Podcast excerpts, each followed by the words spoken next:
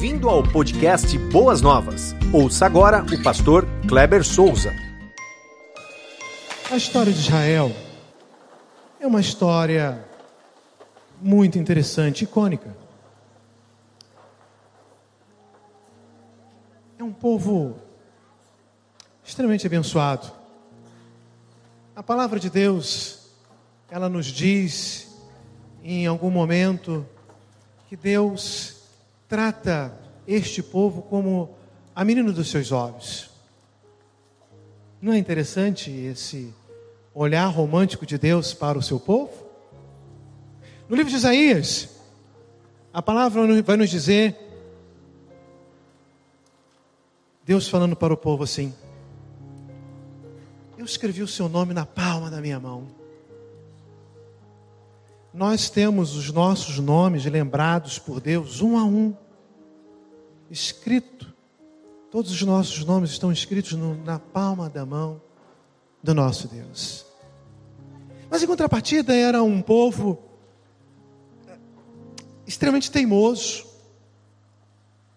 um povo que se deixava levar pelo engodo, pelo engano, ao mesmo tempo que observava ah, e observou um Deus extraordinário ah, que abriu o mar, que mandou ah, o maná, as codornizes, mas era um povo que estava sempre reclamando. Era um povo que, quando então era tentado, se dobrava diante de outros deuses, confeccionando de madeira, de pedra, outras entidades. E o livro de Isaías, Deus vai recomendar então ao povo e vai, em algum momento ali, ou melhor me dizendo, em vários momentos, puxar a orelha do povo, mas ao mesmo tempo, Deus vai declarar o seu amor tão grandioso por esta nação. Mas Deus relata que aquele povo deveria passar pelo, mais uma vez por um cativeiro por causa da sua desobediência. A Babilônia vem, entra, leva o povo cativo por três momentos. Leva primeiro os meninos, os príncipes de Israel, dali está Daniel, Sadraque, Mesaque, Abidnego, leva outro, uma outra leva num segundo momento, e no terceiro momento conquista tudo, deixa somente os pobres, os necessitados lá em Israel. A história vai nos contar que a Pérsia, então, agora domina os babilônios, e o povo de Israel agora fica refém na nação da Pérsia. Quando os babilônios invadem, eles destroem o templo de Salomão. Quando a Pérsia permite que uma parte do povo volta, o povo está tem a permissão de reconstruir novamente o templo. Os macedônios entram, conquistam tudo, e agora Israel é refém dos macedônios. Alexandre o Grande. Alexandre morre muito cedo, muito novo. Os seus generais dividem ali o poder, Seleucidas e Ptolomeus. E eles estão ainda dominando o povo de Israel. Chega ali por volta do ano 137 antes de, antes de Cristo. Os macabeus levantam numa revolta e o povo de Israel experimenta um pouco de paz e o domínio do seu próprio governo. Mas entre o ano ah, 40 antes de Cristo e 37, o imperador Ptolomeu romano invade a Palestina e em 37 ele domina toda aquela região. E aí depois vem Júlio César, Marco Antônio e, e, e outros Césares, né? Porque isso é título, não era nome. A, a Rússia vai pegar ali os, os quizares que vêm de César. Mas é nesse contexto romano que chega aquele enviado por Deus, queria derramar o seu grande amor por nós, Jesus Cristo, o nosso Senhor. Aos 30 anos, o Senhor Jesus, então, começa o seu ministério e ele vai montar uma escola apostólica. Ele separa 12 homens. E ele começa a chamar. Tem um momento que André, então, ah, passa a ser seguidor de Jesus Cristo. E leva seu irmão, Pedro. João capítulo 1, versículo 42, Jesus volta-se para Pedro e fala assim: Você é Simão, filho de Jonas. Mas agora o seu nome será Kefas, que significa Pedro. Jesus volta-se para Pedro e diz assim: eu conheço a sua história. Eu conheço o seu passado. Eu sei de onde você veio. Eu sei onde você mora. Eu sei como é que foi a sua criação. Eu conheço o seu pai. Eu conheço o seu ofício. Eu sei tudo sobre você. Eu quero dizer para você nesta noite, querido amigo, que Jesus sabe tudo, absolutamente tudo sobre a sua história, as suas dores, as suas lágrimas, os seus sofrimentos, as suas alegrias, as suas satisfações, as suas vitórias em nome de Jesus. Jesus sabe tudo. Mas ele não sabe somente o seu passado, mas ele também conhece o seu presente.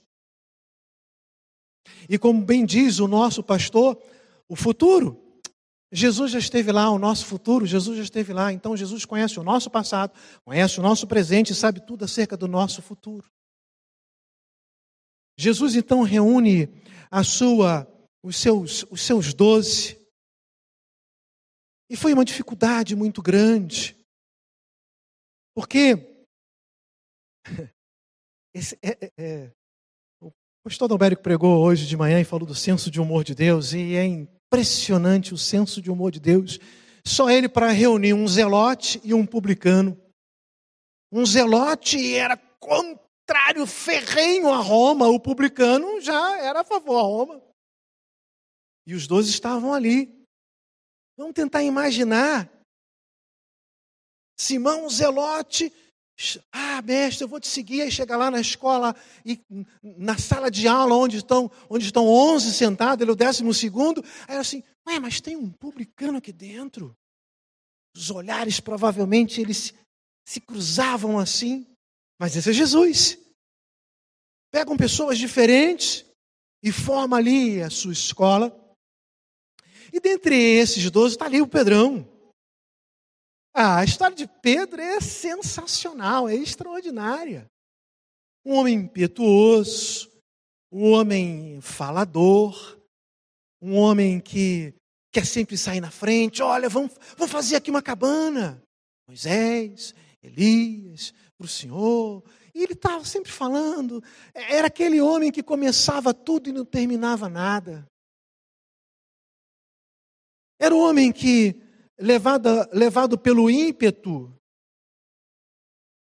Jesus vai lavar os pés. Não, não lava meu pé, não. Que isso? Eu sou, eu sou extremamente humilde. Se fazendo ali de rogado. Aí Jesus, ó, se eu não, levo, se eu não lavar os seus pés, eu não tenho parte com você. Então lava, lava lá o corpo todo. E aí Jesus fala assim: Pedro, Pedro, você vai me negar. Não, Senhor, eu, eu, eu Pedro. Todos os outros aí, olha como é que era Pedro. Todos os outros aí, eles podem até te negar, eu não. Não, um galo vai cantar. Você vai me negar três vezes. O galo vai cantar. E você vai lembrar que eu te disse isso. E foi isso que aconteceu.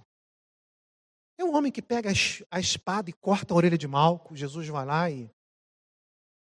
Milagre. Hoje foi pregado sobre milagre, de forma extraordinária, ele coloca lá a orelha de Malco no lugar. Jesus está ali sendo julgado. Pedro então faz um sinalzinho para João. João, dá um jeito aí para eu. Eu quero entrar. E diz a Bíblia que Pedro entra e ele segue de longe. E algumas pessoas falam assim: você, você é discípulo dele. É, foi o momento que ele negou, né? A tua fala te condena, ou seja, era o sotaque. O sotaque de Pedro.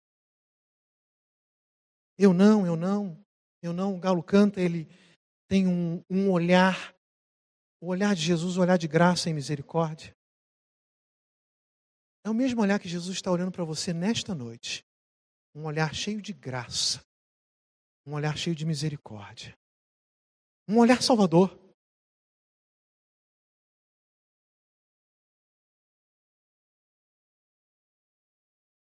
Aí nós vamos ver, daí para frente, um outro Pedro. Aquele Pedro que não é tão corajoso, após a ressurreição de Jesus e a sua subida. E Jesus então dá a sua ordem, o seu comissionamento. E aí entra capítulo 1 de Atos, capítulo 2, a descida do Espírito Santo. É outro Pedro. Quando você lê as cartas de Pedro, você não pode ser a mesma pessoa, e realmente não é ele experimenta ali algo extraordinário pelo doce Espírito Santo de Deus. Capítulo 3 de Atos. Pedro está com João, perto da porta chamada Formosa. Alguém pedindo uma esmola. E nós conhecemos isso tem até em forma de canção, bem antiga. Não tenho prata, não tenho ouro, mas o que eu tenho, isso te dou. Em nome de Jesus, levanta e anda. E aquele homem levantou. E ele foi curado. E Pedro então começa a dar o seu discurso, dar a sua palavra, e as pessoas estão ali atentas, porque Pedro é um Pedro transformado, é um novo Pedro, é um Pedro ousado, é um Pedro corajoso, cheio do Espírito Santo. Vamos entrar ali no início do capítulo 4. O sinédrio chega. essas coisas não podem acontecer curando, pregando. E aí Pedro e João eles são recolhidos, ele passa aquela noite preso. No outro dia, eles se apresentam ao sinédrio.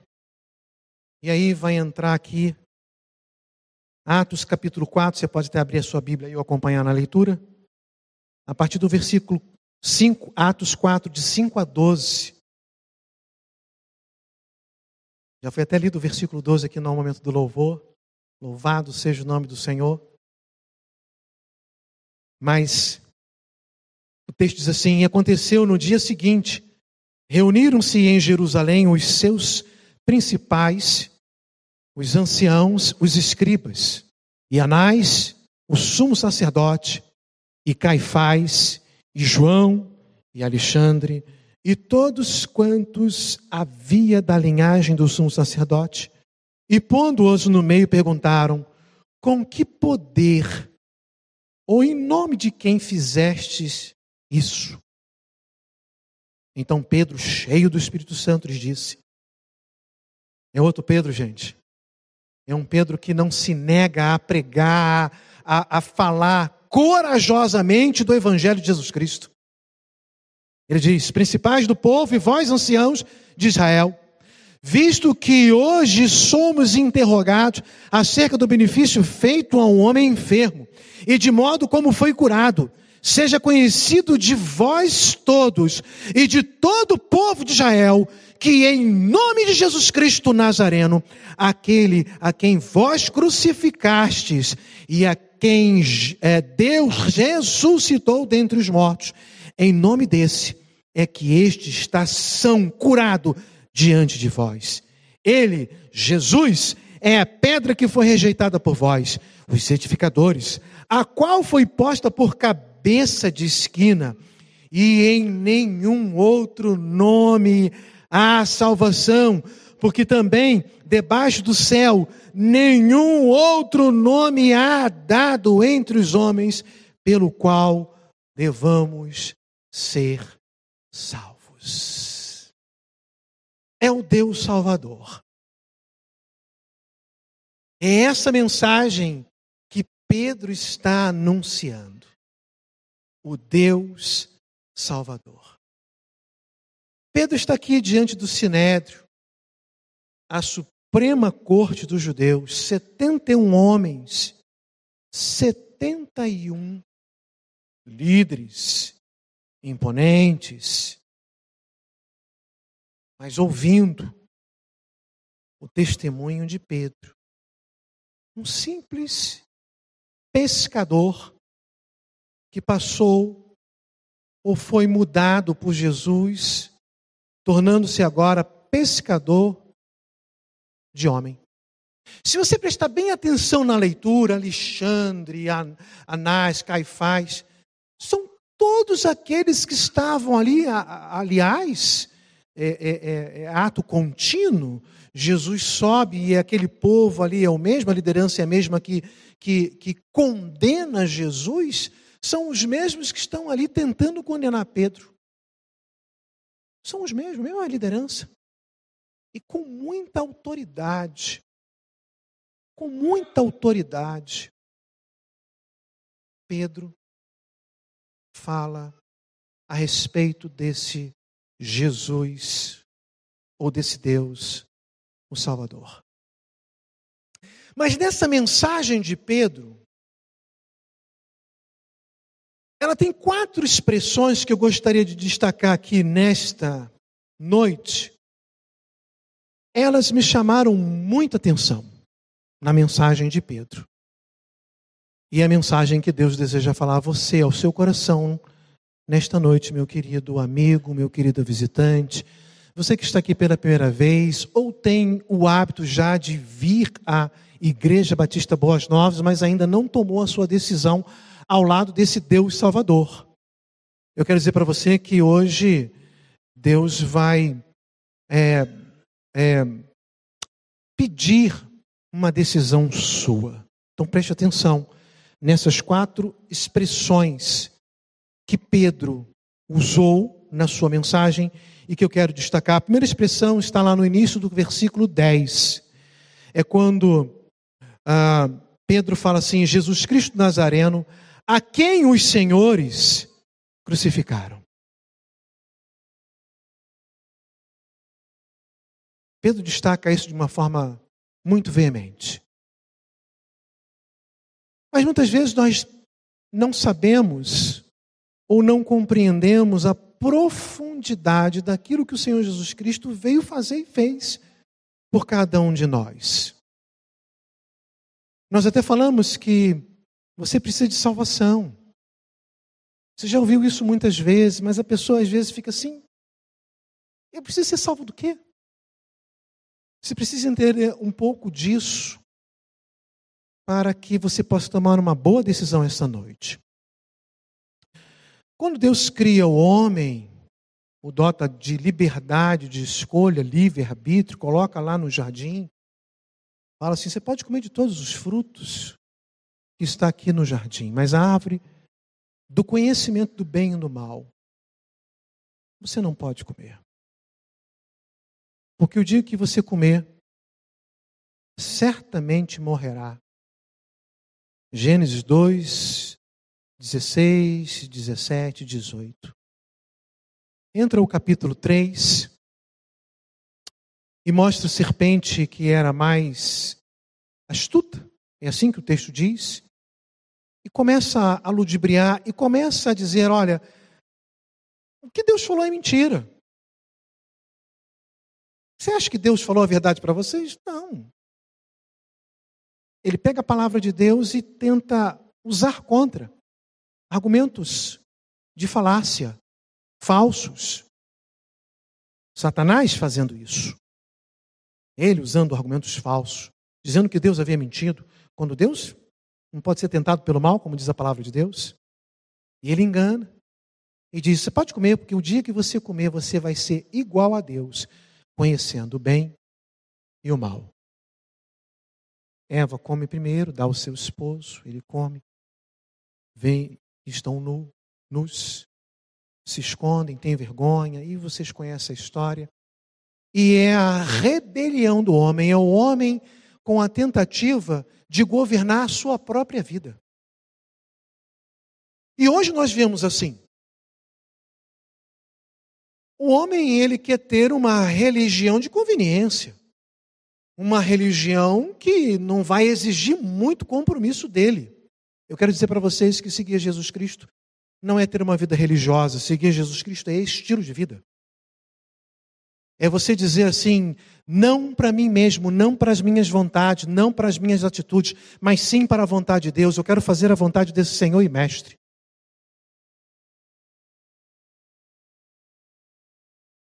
E aí Deus, com o seu eterno amor, diz que um dia levantaria alguém que viria de mulher, e assim cumpriu, vindo de Maria, queria pisar a cabeça da serpente, mas ali Deus, de forma progressiva, ele vai trabalhando e ele vai dando oportunidade para que o homem venha se arrepender. E quando Deus tira o povo do Egito, vai dando suas leis, vai falando para Moisés: Moisés agora fala com o povo para que o povo possa ter a remissão dos pecados. Precisa começar a oferecer algum tipo de sacrifício a mim, porque o pecado precisa de uma punição. O pecado tem que ser punido com morte. Então você vai dizer para o povo que a ordem é, se for um, pode ser gado menor, é assim, ó, um gado maior, gado médio, gado menor. Em caso de pobreza, ah, rolinhas. Vocês vão lembrar que Maria vai oferecer duas rolinhas, em gratidão a Jesus Cristo, porque ela era pobre. E ainda fala, a lei falava assim, em caso de extrema pobreza, um punhado de farinha. Ninguém vai ficar de fora. Eu vou contemplar todos. Mas se for de, oferta de sangue, o animal precisa ser puro.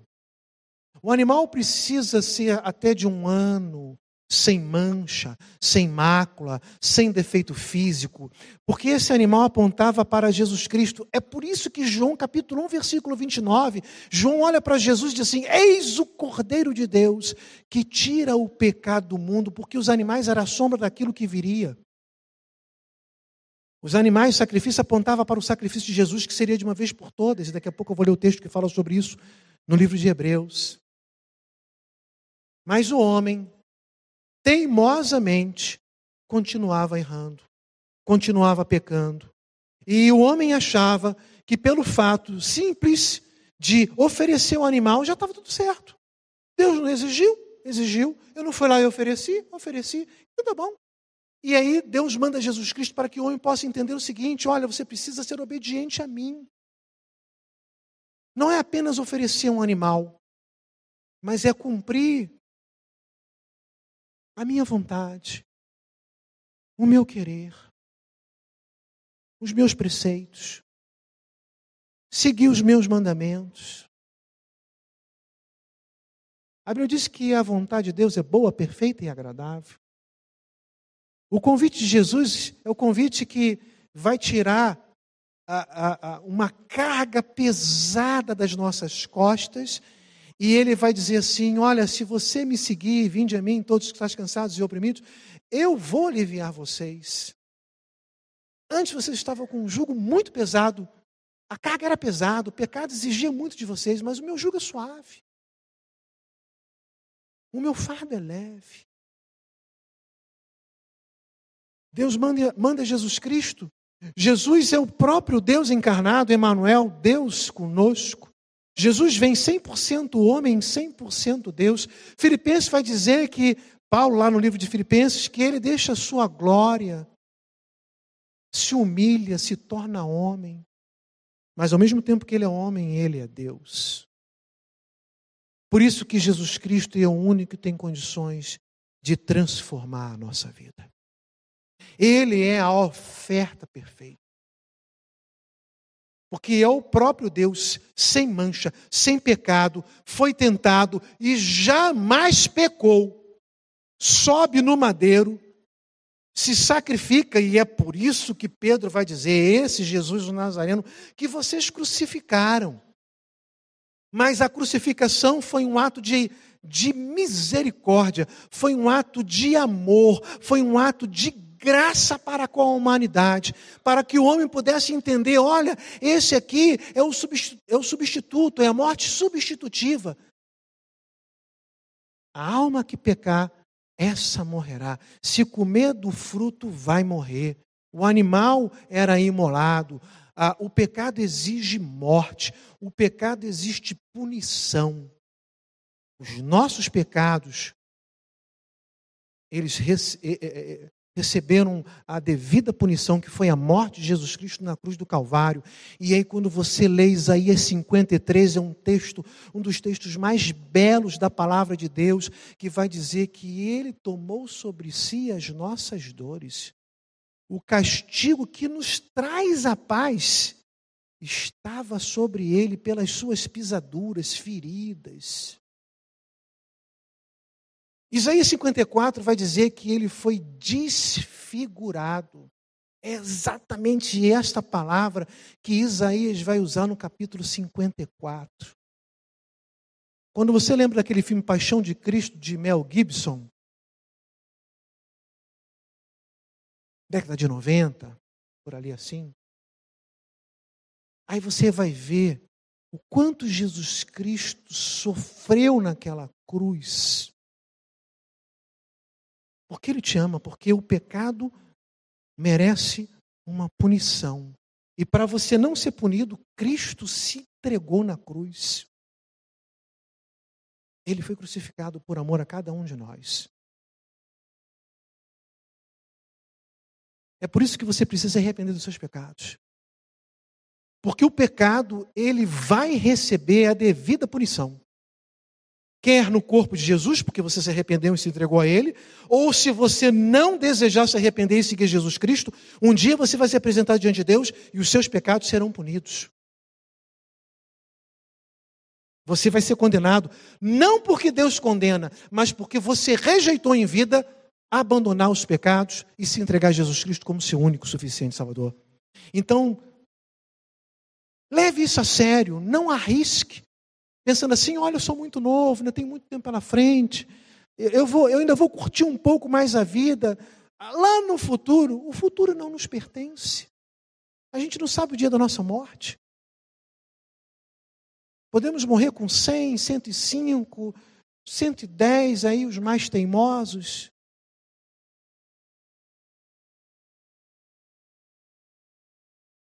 Mas morre também 15, com 20, com 30. Leve isso a sério. Jesus morreu. Jesus foi crucificado. Porque ele nos amou profundamente. Mas ele fez isso para que não tenha nenhuma necessidade de você sofrer sofrer a morte eterna. Mas para tanto você precisa reconhecer que Jesus Cristo é o seu Salvador. Salvar você do quê? Jesus veio nos salvar de nós mesmos. Jesus veio nos salvar da nossa teimosia.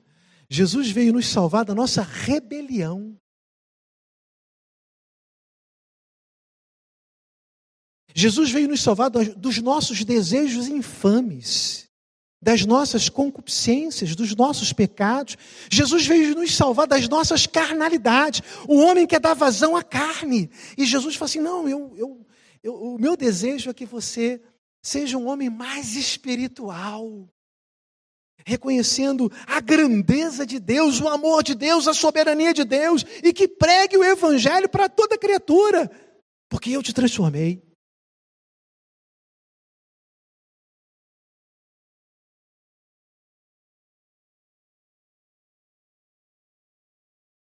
É, isso é tão interessante que quando João capítulo 8, a mulher que foi pega num ato de adultério, e ali é, é, é, bem interessante porque a lei dizia que homem e mulher deveriam ser entregues para a punição, e somente a mulher é levada, porque eles queriam pegar Jesus, estão fazendo uma pegadinha com Jesus. O texto, está, tá, o texto diz que Jesus estava na areia escrevendo. A palavra no grego para escrita ali é agrafós. Essa palavra significa escrever contra. Alguns estudiosos dizem que Jesus estava escrevendo, possivelmente, adultério, mentira, carnalidade, fofoca. E as pessoas estavam com pedra na mão, mas quando olhavam ali, falavam assim: oh, mas aquele ali é o meu pecado. Enfim, nós conhecemos a história, e eu não vou me delongar em João capítulo 8. Mas quando aqueles homens vão embora, desde os mais experientes de vida até os mais moços, moços, e saem. Onde estão os teus acusadores? Ninguém, ninguém está para me acusar, eu também não te acuso. Jesus volta-se para aquela mulher e fala assim: vai e não peques mais. Jesus quer falar isso para você nesta noite. Quer se arrepender dos seus pecados? Sim, eu quero. Jesus vai falar, falar para você. Então vá em paz, mas não peques mais, porque eu morri naquela cruz, eu sofri naquela cruz, a dor foi horrenda, mas eu fiz tudo isso por amor a você.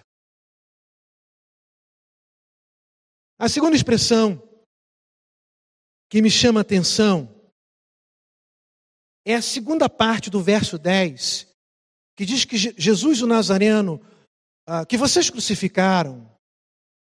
Aí Pedro continua, mas a quem Deus ressuscitou dos mortos. Ah, queridos irmãos, Jesus Cristo está vivo, aleluia! Jesus está vivo. Todas as demais religiões, possivelmente têm as caravanas para poder ver lá os restos mortais, aqui jaz o, o líder da religião tal. Nós seguimos a um Deus vivo que a sepultura está vazia. Jesus venceu a morte. E é extraordinário isso porque, em primeiro lugar, a ressurreição de Jesus é a garantia do grande poder de Deus. Em Atos 2, 31 e 32, no capítulo 4, eu já li, Pedro repete a mesma expressão, mas Pedro fala aqui no capítulo 2, prevendo isso, falou da ressurreição de Cristo, que não foi abandonado no sepulcro cujo corpo não sofreu decomposição. Isso era uma profecia bíblica. Não deixará o teu santo passar pela decomposição, ver a corrupção. A corrupção lá em algumas, algumas versões bíblicas é decomposição da carne. Deus ressuscitou este Jesus e todos nós somos testemunhas deste feito. O grande poder de Deus. Jesus morreu, mas Jesus ressuscitou. Jesus venceu a morte. Então você pode seguir a esse Jesus sem medo sem pestanejar, sem tirar um cochilo, sem nenhuma sombra ou variação de dúvida. Será que ele vai me abandonar? Será que ele tem poder? Sim, ele tem todo o poder, toda a autoridade foi me dada no céu e na terra, disse Jesus. Em segundo lugar, a ressurreição de Jesus é a garantia da vitória sobre o diabo, o pecado e a morte.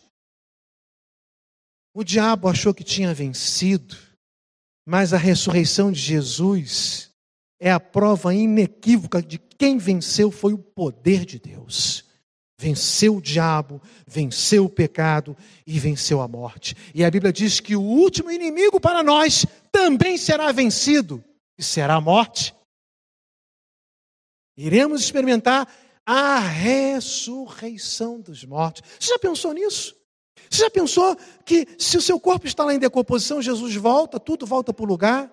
Está tudo fedido, está tudo podre, está tudo aquela cor assim meio esverdeado. Os bichinhos estão comendo e o poder de Jesus Cristo vai falar assim: sai daí. E aí, o que é tendão volta, o que é nervo volta, o que é músculo volta. Lembra lá do Vale dos Ossos Secos? Se está tudo pó, volta tudo novamente. Se está no mar, o mar devolve. É o grande poder de Jesus. Mas também, a ressurreição é a vitória triunfante e gloriosa para todo crente em Jesus Cristo. E Jesus voltará. E Pedro consola os Tessalonicenses no capítulo 4, com esse texto, dizendo assim: olha, quanto àqueles que já partiram, eu não quero que vocês sejam ignorantes, que vocês que lhe falte o conhecimento, preste atenção. Eles já dormiram, mas vai tocar a trombeta, o anjo vai aparecer, mas os que morreram ressuscitarão. A ressurreição de Jesus é a garantia, é a prova da nossa ressurreição. Jesus foi crucificado e morreu por causa dos nossos pecados, mas Jesus está vivo. A terceira expressão está lá no versículo 11 de Atos, capítulo 4, quando Pedro fala ainda na sua mensagem seguinte: E este Jesus é a pedra que vocês construtores rejeitaram e que se tornou a pedra angular. Pedro depois vai citar essa mesma passagem lá em 1 Pedro capítulo 2, versículo 7, mas na verdade, tanto em Atos quanto na sua carta, Pedro está citando um texto de Salmo. Salmo 118, versículo 22. A pedra que os construtores rejeitaram tornaram-se a, tornou-se a pedra angular. Era uma passagem messiânica apontando para Jesus. A construção, eles, naquela época, eles, eles pensavam, procuravam uma pedra que colocava numa posição estratégica para que toda a casa fosse levantada em cima daquela fundação e toda todos os blocos de pedra fosse de forma, fossem de forma a, a, alinhados ali em cima daquela base, para que ela não pudesse ruir e cair. Era chamada pedra angular ou pedra de esquina. E de forma metafórica, essa pedra angular, essa pedra de esquina é Jesus Cristo, nosso Senhor. E o que Pedro está dizendo para nós é o seguinte: construa a sua casa em cima da rocha, da pedra angular, da pedra de, esquina, que é Jesus Cristo. O próprio Jesus vai falar isso no livro de Mateus: não construa a sua casa na areia. Na areia não tem, não tem base, não tem uma fundação profunda. O, o, vento virá e irá soprar, a tempestade vai bater, e essa casa vai ruir, a Bíblia diz: e grande será a sua queda. Mas quando essa casa for construída na rocha, que é Jesus Cristo, ela será inabalável, porque a rocha é Jesus. E é isso que Pedro está dizendo. Mas Pedro também falou algo aqui muito interessante, preste atenção no que disse Pedro. A pedra foi rejeitada. Os construtores, e Pedro estava apontando ali para os 71, para o sinédrio, dizendo: Vocês rejeitaram Jesus. Eu me volto para você nesta noite e, de forma muito carinhosa, muito amorosa, digo: não rejeite a Jesus esta noite. Assim como foi lá em Massá, diz o livro de Hebreus: se hoje ouvires a minha voz, não endureçais os vossos corações, não endureça o seu coração. Deixe o Espírito Santo fazer a grande obra. E a última expressão, ela diz assim, no versículo 12, foi lido até com a equipe de louvor: Não há salvação em nenhum outro, pois debaixo do céu não há nenhum nome dado aos homens, nenhum outro nome dado aos homens, pelo qual devamos ser salvos. Não existe nenhum outro nome, a não ser o nome de Jesus. Isaías, por 13 vezes, vai, Deus vai se apresentar como o Deus redentor. Treze vezes dizendo assim: Eu sou o redentor de vocês. é o Deus que redime o povo. A ideia de redentor é a ideia de resgate, é a ideia de resgatar aqueles que estão em perigo. O Novo Testamento usa algumas palavras para uh, trazer a ideia de, de resgate, de redenção, de redimir. Eu quero apresentar aqui, chegando ao final desta mensagem, em três palavras que o Novo Testamento apresenta, trazendo a ideia de resgate. A primeira palavra é agorazo, palavra grega. Essa palavra significa comprar no, preste atenção aqui, comprar no mercado. Agorazo significava comprar no mercado. Estamos falando do mercado de escravos.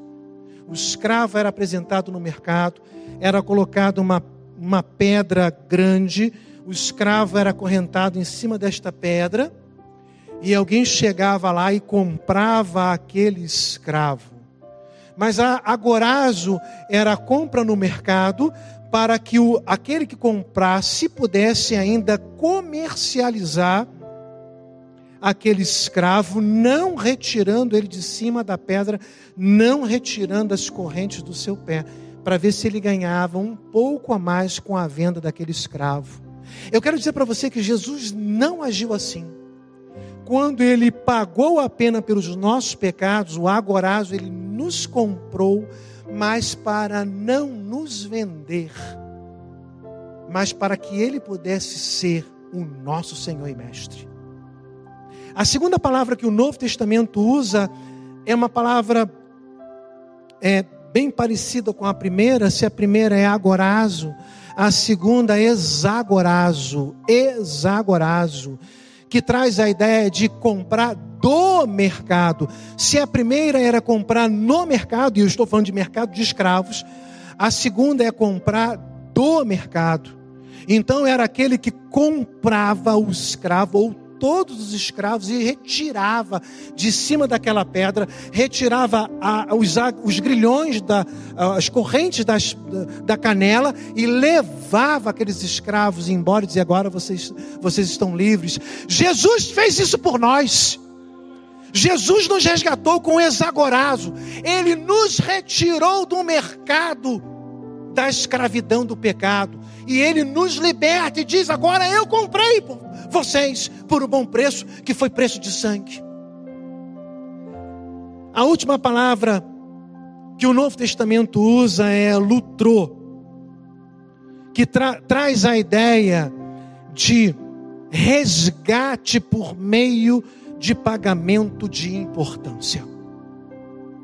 E aí nós vamos ver o Pedro transformado na sua primeira carta, versos 18 e 19, dizendo assim: sabendo que não foi com coisas corruptíveis como prata ou ouro que fostes resgatados, lustró ou lutró, da vossa vã maneira de viver, que por tradição recebestes dos vossos pais, mas com o precioso sangue de Cristo, como de um cordeiro imaculado e contaminado o preço que foi pago, o resgate que foi pago para nos tirar do mercado de escravos, foi o sangue de Jesus Cristo na cruz do Calvário. Então não deixe esse grande amor, este grande sacrifício passar em branco, em vão. Não se faça de difícil nesta noite, nem de mais importante do que o próprio Deus. Lembre de uma coisa: Jesus não precisa de mim, para absolutamente nada. Queridos, olhe para mim, sou débil, sou mortal, eu não sou nada. Deus precisa de mim e de você para quê? Mas é por causa do seu amor, da sua graça e da sua misericórdia que Ele envia Jesus e Ele quer te chamar de filho amado, te resgatando e te salvando. Naquela mensagem de Pedro, diz que milhares de pessoas elas tomaram a decisão ao lado de Jesus, crendo em Jesus Cristo, o único e suficiente Salvador, o Deus Salvador. O meu desejo, a minha expectativa e a minha esperança é que esta noite seja uma noite de salvação aqui nesta igreja. E eu quero, antes de terminar a minha palavra, fazer o convite a você.